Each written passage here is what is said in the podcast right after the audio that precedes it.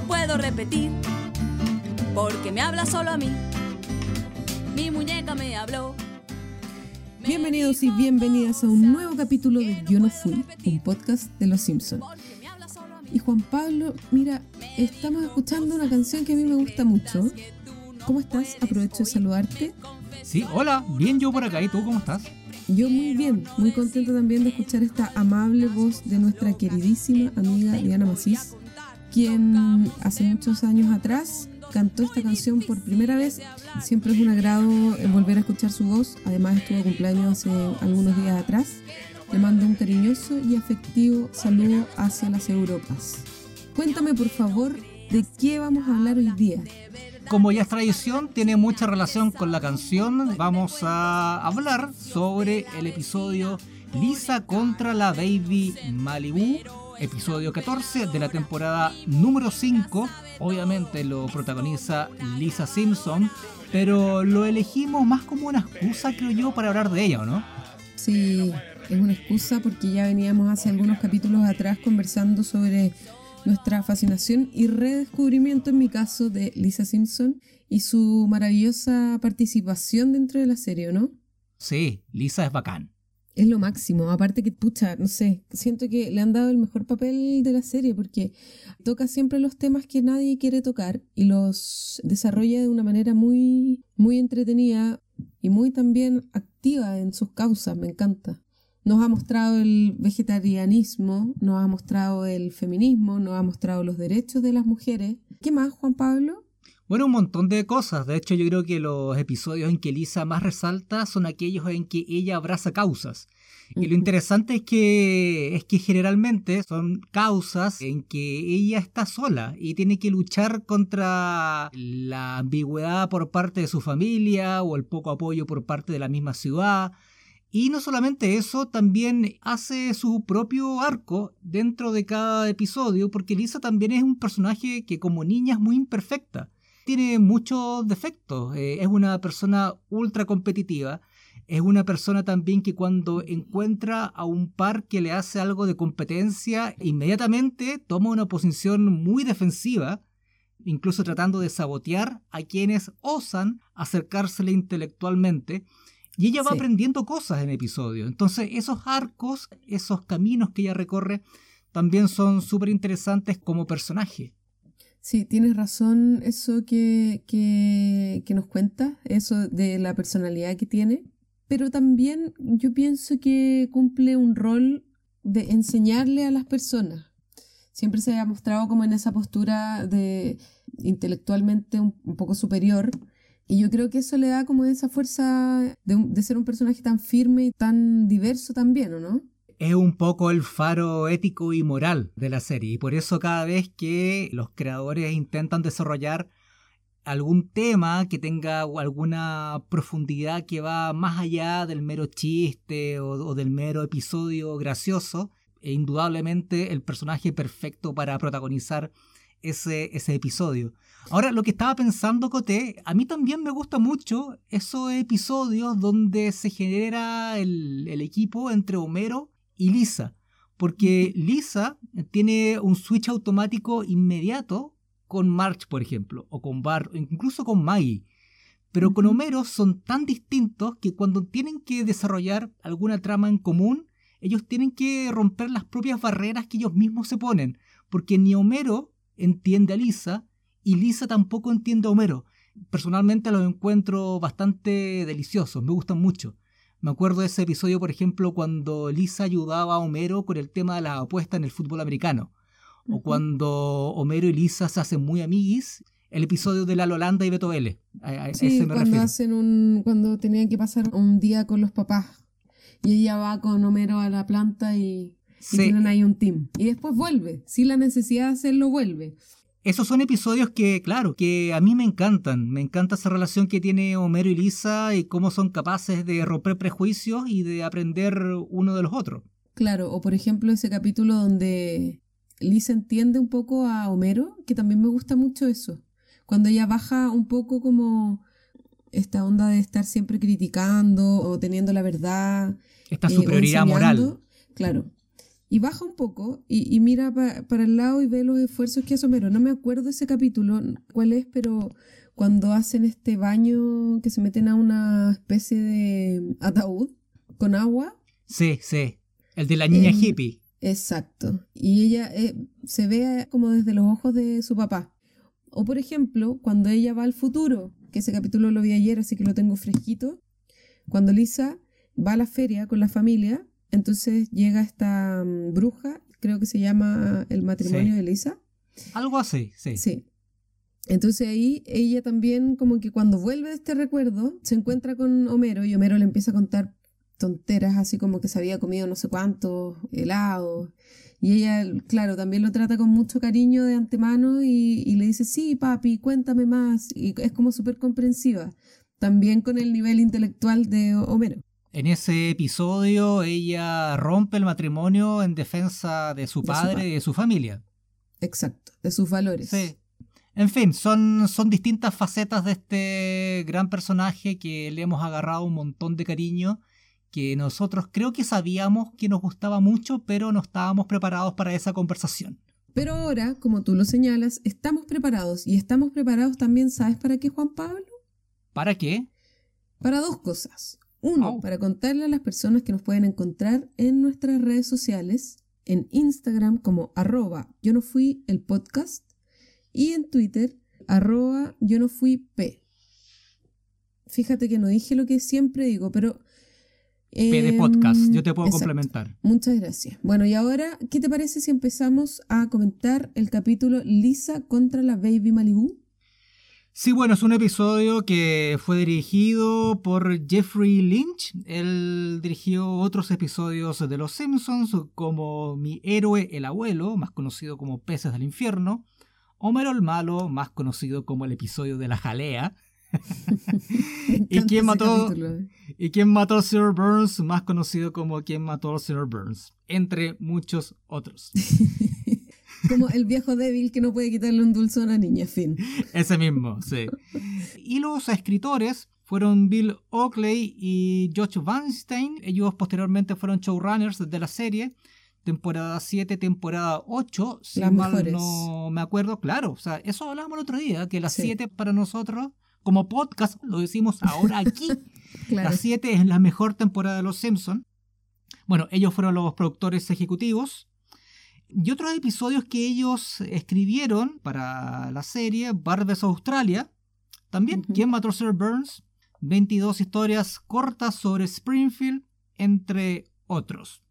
Además de este, por supuesto, que es Lisa contra la Baby Malibu. ¿Quieres un dato color, María José? Por favor. Todos conocemos un poco de qué trata este episodio. Bill Oakley, su esposa, ella es coleccionista de Barbies. ¿En eh, serio? Sí, ella es coleccionista de Barbies, exacto. Y la acompañó a un montón de convenciones, de coleccionistas, etc. Y él conoció en una de esas convenciones al que resultó ser el más grande coleccionador de Barbies en el mundo. No te lo puedo creer. Sí. y, claro, le llamó la atención que era un hombre. No tiene nada de malo, pero le llamó mucho la atención y de ahí sacó la idea de convertir a Castulo Smithers como el mayor coleccionador de babies Malibus o Stacy's Malibus, como quieras llamarles, del mundo. Igual es como el prototipo de gay. Muy de los 90 encuentro. Sí, pero no juzguemos, María José.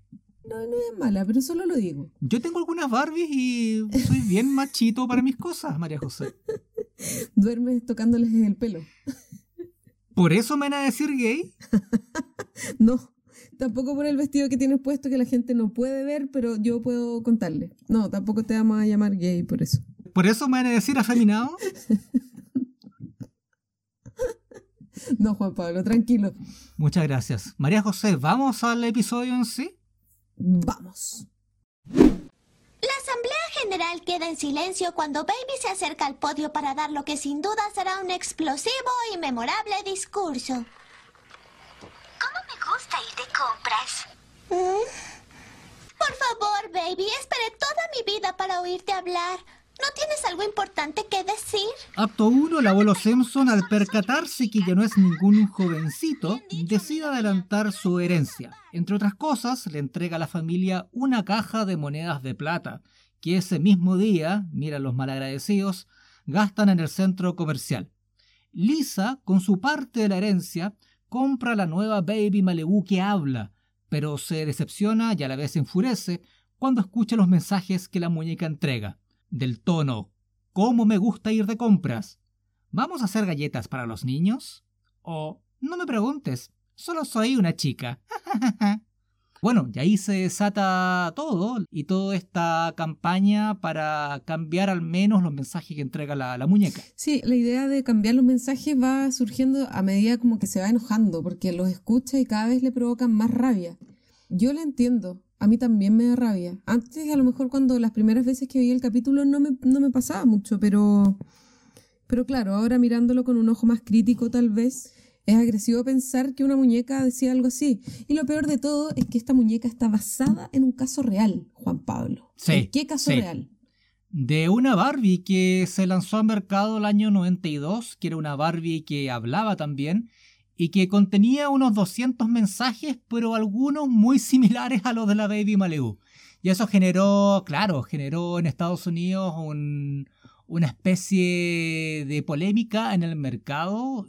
Y bueno, sirvió como alimento para este episodio de Los Simpsons. Oye, y este capítulo también se entrelaza con otra historia, que es la historia de Abraham Simpson. Y su herencia. Sí, porque Abraham Simpson se da cuenta de que es viejo. Aló, noticias. Oh, hola, novedades. Hola. Sí, y se da cuenta durante un- una inauguración de un centro geriátrico donde el invitado de honor es Madlock. ¿Tú te acuerdas de Madlock? No, ¿O conocías a Madlock? no. Bueno, te cuento, Madlock Por era un personaje de una serie de los años 80, años 90, era un detective anciano. Entonces, por eso eh, es una especie de ícono y de héroe para no solo Abraham Simpson, sino para también todo el asilo anciano. Y al parecer, todos los ancianos de Springfield.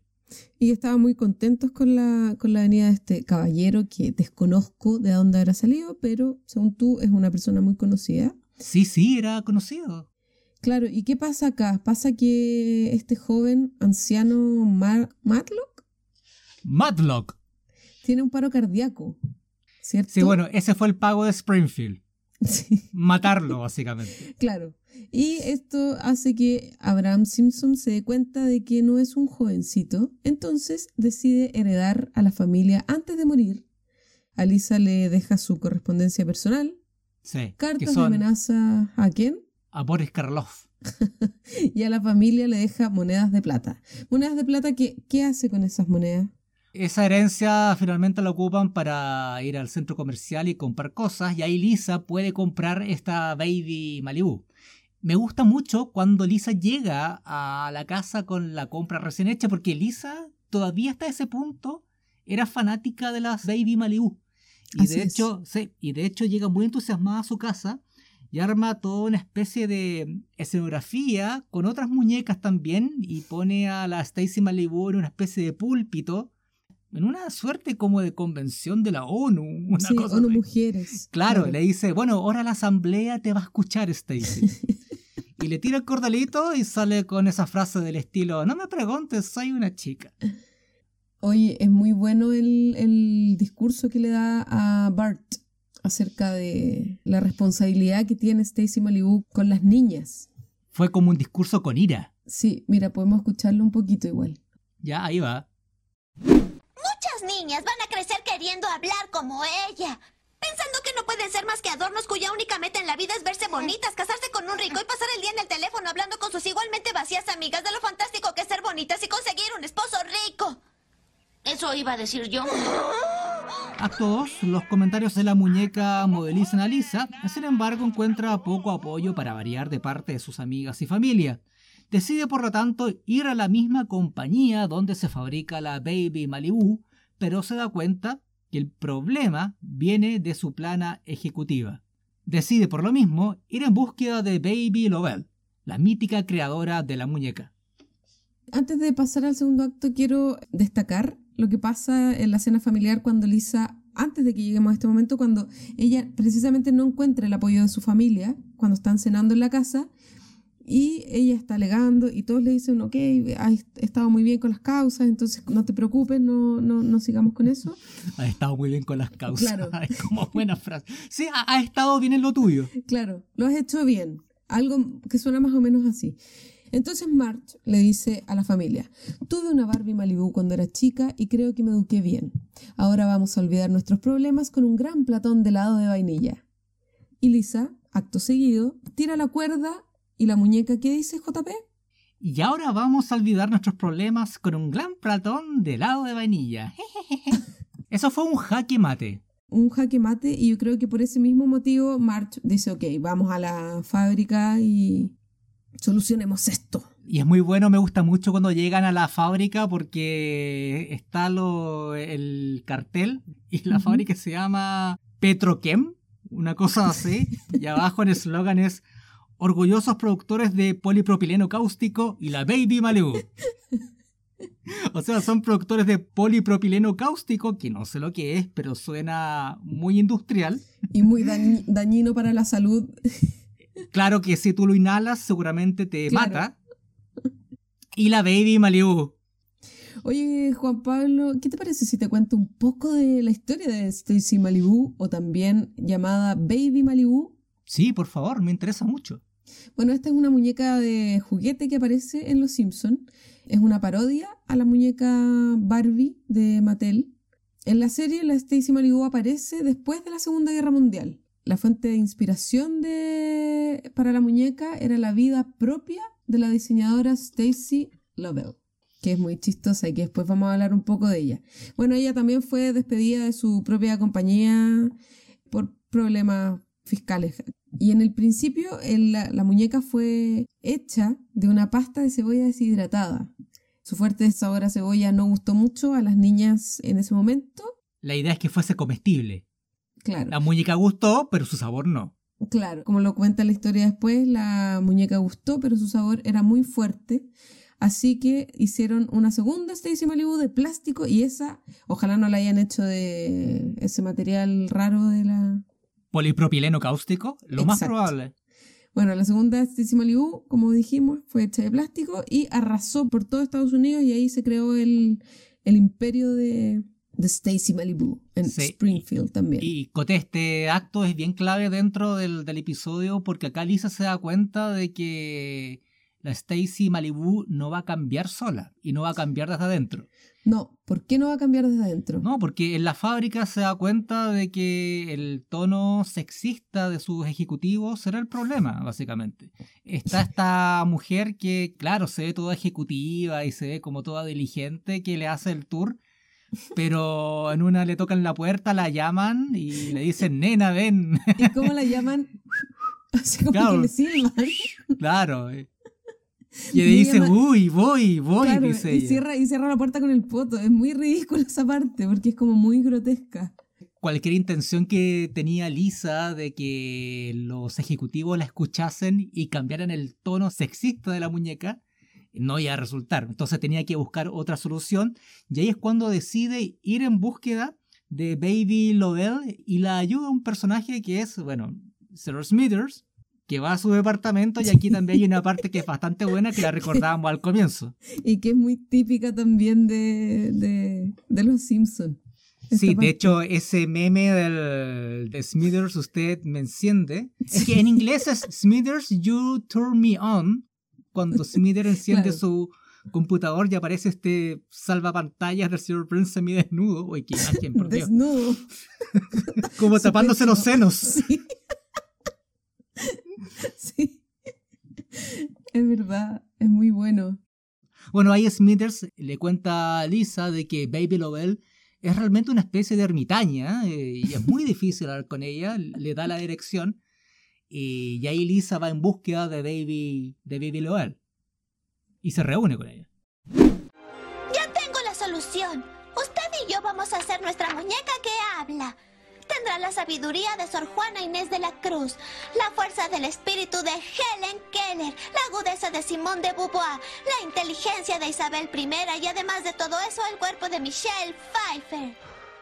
Bueno, así llegamos al acto 3, que es donde Lisa y Lovell deciden crear su propia muñeca parlante que entregue mejores mensajes hacia las niñas y deciden bautizarla como Lisa Corazón de León. Me encanta ese nombre, pero bueno, es un hablemoslo muy buen nombre. De hecho, después Sí. Lobel dice que tiene un lado bien marquetero, Lisa Corazón de Oro. Sí, es muy bueno. Deberíamos haberle puesto así este podcast, pero bueno, no sabíamos que nos íbamos a enamorar de Lisa tan pronto. ¿Cierto? Tras un entusiasmo inicial del público, gracias a una buena reseña en televisión, su lanzamiento es opacado por una nueva Baby Malibu que solo tiene un nuevo sombrero. Lisa se frustra por lo complejo que es competir contra las grandes corporaciones, pero su esperanza retorna al ver que una niña compró su muñeca. Claro, ese es el acto 3 y que tiene que ver más que nada con convencer al, a Lobel, mejor dicho, a la creadora de las Baby Malibu, de ayudarla a hacer algo. Ella le explica de que ella no puede hacer nada, porque en realidad ya no está en la compañía desde el año 74, Sí, porque según ella, claro, porque según ella sus ideas eran poco productivas y también porque enviaba sus utilidades al Vietcong, una cosa poca para la Claro, a mí, a mí lo que me gusta de Baby Lovell es que está borracha. Siempre, siempre está me borracha. mucha me risa que le hayan puesto ese, ese eh, personaje, porque tiene el aspecto de eh, Baby Malibu, pero vieja y borracha. Pero igual flaca, regia, y también hablan de sus matrimonios, que eso Sí. me causa mucha gracia. ¿Nos puedes contar de los hombres que pasaron por la vida de Baby Lovell? que son figuras de acción y juguetes, que en Joe de G.I. Joe, pero también hay personajes de series, como Sí. Steve Austin, que el hombre nuclear, por ejemplo, fueron su ex marido. John de Johnny West Claro, también, Doctor claro, claro. Bueno, aparece, aparece después. Eh, Joe, sí, Joe Joe. de- Claro que de hecho es de los G.I. Joe clásicos de los años 70, que eran figuras un poco más grandes de los G.I. Joe que conocimos después en los 80. Eran figuras de, no sé, de 30 centímetros, que estaban llenos de articulaciones. Este dato es muy nerd, perdón. Pero Baby Lovell cuéntanos más, por favor. les cuento más. Baby Lovell le dice, por favor no me hagas tu llave de kung fu. Y es porque en ese tipo de muñeco tenía articulaciones en los dedos y podía hacer llaves de kung fu. Interesante. Era muy pro ese Joe. ¿Sí? ¿Por qué lo cambiaron? ¿Qué es propósito? A lo mejor costaba muy caro. Sí, ¿no? Y después eh, quisieron hacer algo parecido a Star Wars, sacar muchos monitos chiquititos, cientos de Mm, monitos chiquititos para que los niños pudieran coleccionar y comprar más. Claro. Esa fue la estrategia de, de marketing. Hay una serie muy buena que se llama The Toys That Made Us, que está en Netflix, que Ujú. trata sobre mm, antiguos juguetes de los años 50 y 70. La voy a ver. Me gusta Sí, ese, está el de gusta ese Barbie. estilo. Está el de J. Joe, está el de Star Wars. Ah, Totalmente buenísimo. Lo voy a ver. recomendado. Oye, hablando de, de la borracha, a mí me encanta la... No le digas así. Dile Perdón, baby. hablando Baby. de la escena de la borracha, me encanta la personificación que hacen porque, claro, no es como la borracha estilo Barbie Gómez. No, eh, tiene mucha clase. Es la mejor representación de una ebria, no borracha, de una ebria, mira Sí. la diferencia, que he Oh, visto en televisión. Porque, claro, no es que se caiga, ni no sé, ni se tire un erupto. No, dice, Lisa, disculpa, no te puedo ayudar porque estoy muy ebria. Y hay un silencio mm, y se siente ella tomar un traguito de Sí. su whisky y hace como... "Ah, Claro, y ahí Lisa le dice que vuelvo mañana. sí, te dejo tranquila. Claro, no, no estaba acostumbrada a ese tipo de borrachos, Lisa.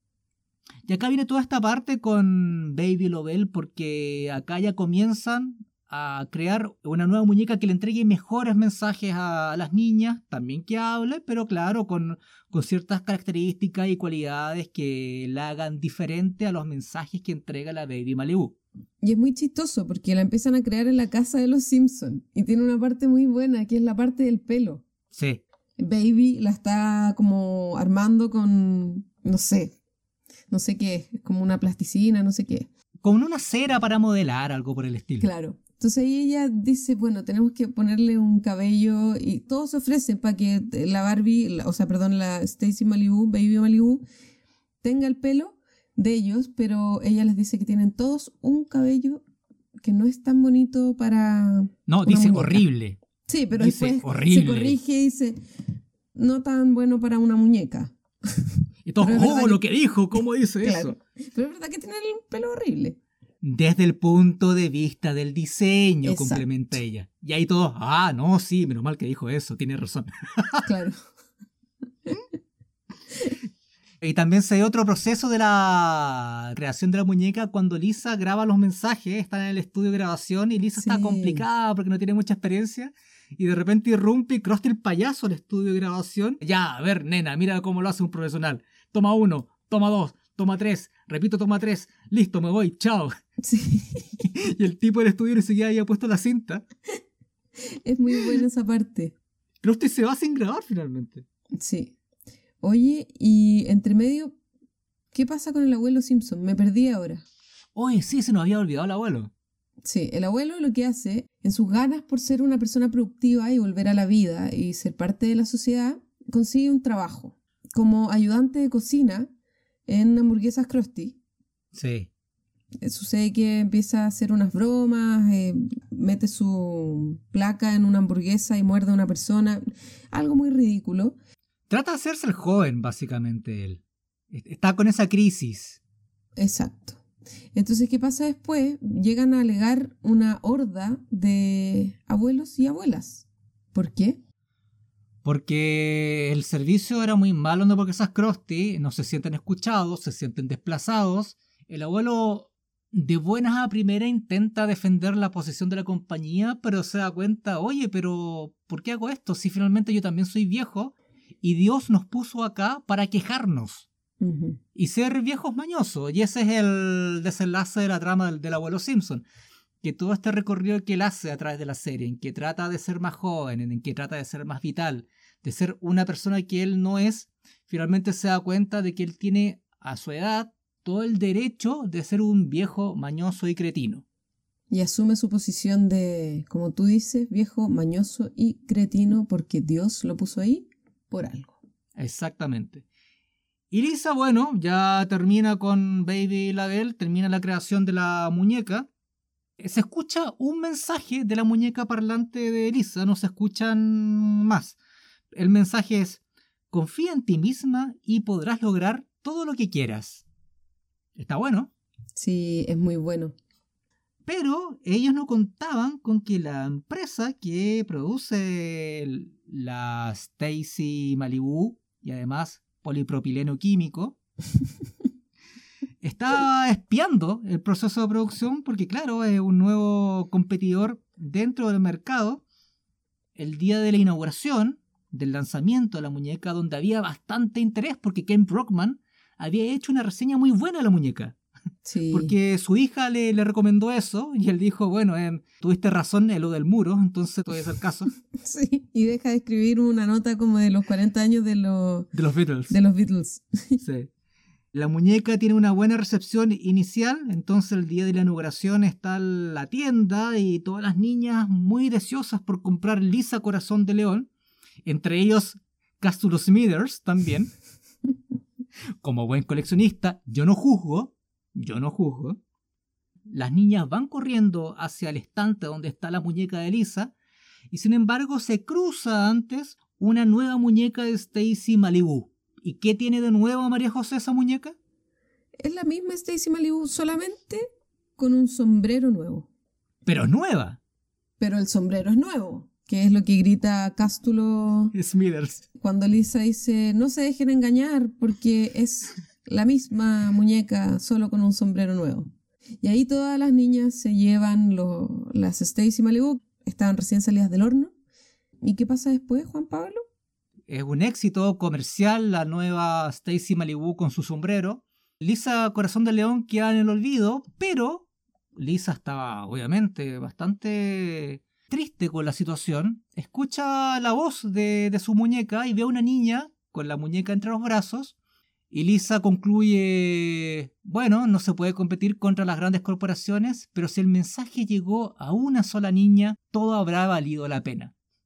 Y es buena esta parte porque Baby Lowell se le acerca y le dice así como para callar, así. Sobre todo si esa niña pagó 50 mil dólares por la muñeca. ¿Qué? No, nada, nena, tranquila, tranquila. Y le dice, lograrás grandes cosas. Y se va, se va a su mansión de Baby Malibu a seguir bebiendo su brandy, no sé qué estaba tomando. Sí, yo creo que era un brandy o un oporto. Claro, algo del estilo de Baby Claro. Malibu. Y el episodio termina con Homero tocando el piano de estos pianos de piso eléctrico, como el estilo de Vic, esa película de Tom Hanks. Sí, quisiera ser grande, se llama en español. Claro, quisiera ser grande. Termina tocando la canción de los Simpsons en ese teclado y siendo reducido por los guardias del- de la juguetería. Así es. A mí me gusta mucho esa parte porque esa película me gusta mucho. Es buena. La ¿eh? yo en los 90, la vi varias veces y me gustaba mucho. A mí me encantaba este adivino, esta máquina con el adivino. Sí, está en alguna parte esa máquina. Sí, segura. existen. Yo, bueno, fui a Estados Unidos hace un par de años y fui a una de este tipo de ferias y había un adivino así. Y le metí una ficha. Sí, es muy entretenido. A mí esa parte me gustaba de la película mucho, así que cuando la vi en Los Simpsons me pareció muy entretenida. Bueno, y así termina Lisa contra la Baby de Malibu, un episodio que como comentábamos en, en un principio, trata todo este tipo de temas que el, el año 94 no eran tan comunes como los estereotipos, el sexismo, la cosificación. Eh, yo creo que ese es el gran legado que deja este, este episodio y que por supuesto tiene Lisa como protagonista, porque es más. Sí, y la, la deja como en una postura bien reivindicadora para las niñas y para las mujeres de la época y hasta el día de hoy yo creo que tiene mucho sentido este capítulo con el tema del sexismo y el tema de, de la cosificación, como bien decías tú. Así que es un capítulo muy bueno. ¿A ti qué te pareció? ¿Te gustó a nivel personal? No es de mis episodios favoritos, pero sí un episodio que yo disfruto mucho y que si está puesto lo, me, quedo viéndolo y lo disfruto y, me río con la parte del señor en el computador y con la parte de la señora ebria, en fin. De la señora ebria. Pero eso es María José, o sea, A mí me gusta mucho este capítulo y ahora debo reconocer que lo vi como tres veces esta semana. Me parece muy bueno. Se ha ganado un- una parte en mi corazón. Sí, y está dentro de ese mm, tipo de episodios de Lisa en que abraza causas, como, a ver, si recordamos otros, cuando se hace vegetariana, el del budismo, cuando intenta salvar un árbol, en fin. Está como dentro de ese grupo de... Sí, de esa familia de capítulos. Y este es uno de los buenos. Me encantó también, ¿sabes qué? Sostener esta conversación contigo, un hombre deconstruido. Así que lo disfruté mucho. Que duermo con mis muñecas Barbie. Abrazado con tus muñecas Barbie y con tu baby doll, pero un hombre de tomo y lomo. Siendo sincero y honesto, yo tenía cuando chico He-Mans, que es básicamente Mm, lo ¿qué? mismo. Hiperhormonados, de hecho, siempre con torso descubierto. Ah, hay algo ahí. Algo hay. Pero Algo eso ahí. es al- algo en donde podemos eh, adentrarnos en un próximo episodio de nuestro podcast. Y ahí nos cuentas más sobre tus muñecos desnudos. Y ahí te escucharemos todo lo que tú quieras, Juan Pablo. Bueno, María José, así estamos cerrando este ya quinto episodio, ¿cierto? De Yo no fui.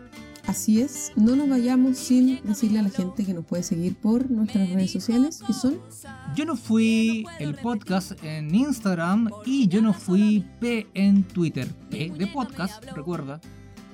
Un abrazo, María José. Nos estamos viendo y nos vamos con Mi muñeca me habló, me dijo cosas. Ya. Chao Juan Pablo, cuídate. Chao, nos vemos. Chao, chao. que prefiero no decir. Me dijo algunas cosas locas que no te voy a contar. Tocamos. Hola, Smithers. Usted estimula mi imaginación. Em, ignora eso.